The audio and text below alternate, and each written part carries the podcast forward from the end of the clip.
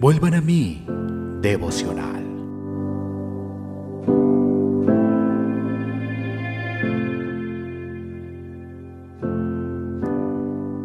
Génesis capítulo 21, versículo 6. Entonces dijo a Sara, Dios me ha hecho reír, y cualquiera que lo oyere se reirá conmigo. De la pluma de Charles Spurgeon. Que la anciana Sara fuera honrada con la llegada de un hijo era algo que estaba muy lejos del poder de la naturaleza y opuesto a sus leyes. En el mismo sentido, está fuera de todas las leyes naturales que yo, un pobre, incapaz y condenado pecador, reciba el regalo del Espíritu del Señor Jesucristo en mi vida. Yo vagaba sin esperanzas y por una buena razón, dado que mi vieja naturaleza estaba seca, atrofiada, estéril y maldita, como el más árido de los desiertos. Aún así, se me permitió producir el fruto de la santidad. Que mi boca se llene de gloriosa risa por la extraordinaria y sorprendente gracia que recibí del Señor, dado que fui encontrado por Jesús, la semilla prometida, y Él me pertenece para siempre.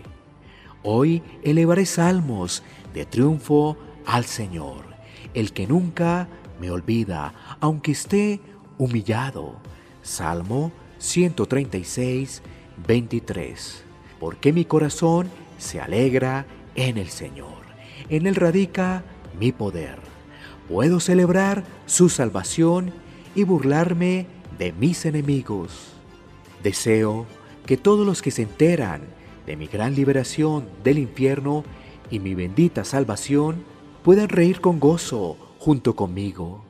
Me sentiré encantado de sorprender a mi familia, con mi paz que sobreabunda, deleitar a mis amigos con creciente felicidad y edificar a la iglesia de Dios con mis agradecidas confesiones de alabanza.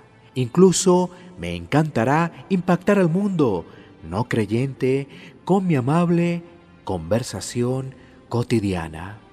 En el progreso del peregrino de John Bullan dice que la doncella, misericordia, reía dormida. Y esto no debe extrañarnos, porque ella soñaba con Jesús. Y mi gozo no será menor al de ella, mientras mi amado Salvador sea el tema de mis pensamientos diarios. El Señor Jesús es un profundo océano de gozo y en ese mar se sumergirá mi alma para disfrutar de los deleites de su unión. Así como Sara sonrió con ternura a su hijo Isaac y rió en un arrebato de gozo con todos sus amigos. Tú también, alma mía, puedes alzar los ojos a Jesús y pedir que el cielo y la tierra se unan contigo en un gozo indescriptible y glorioso. Primera de Pedro 1.8 Vuelvan a mí, devocional.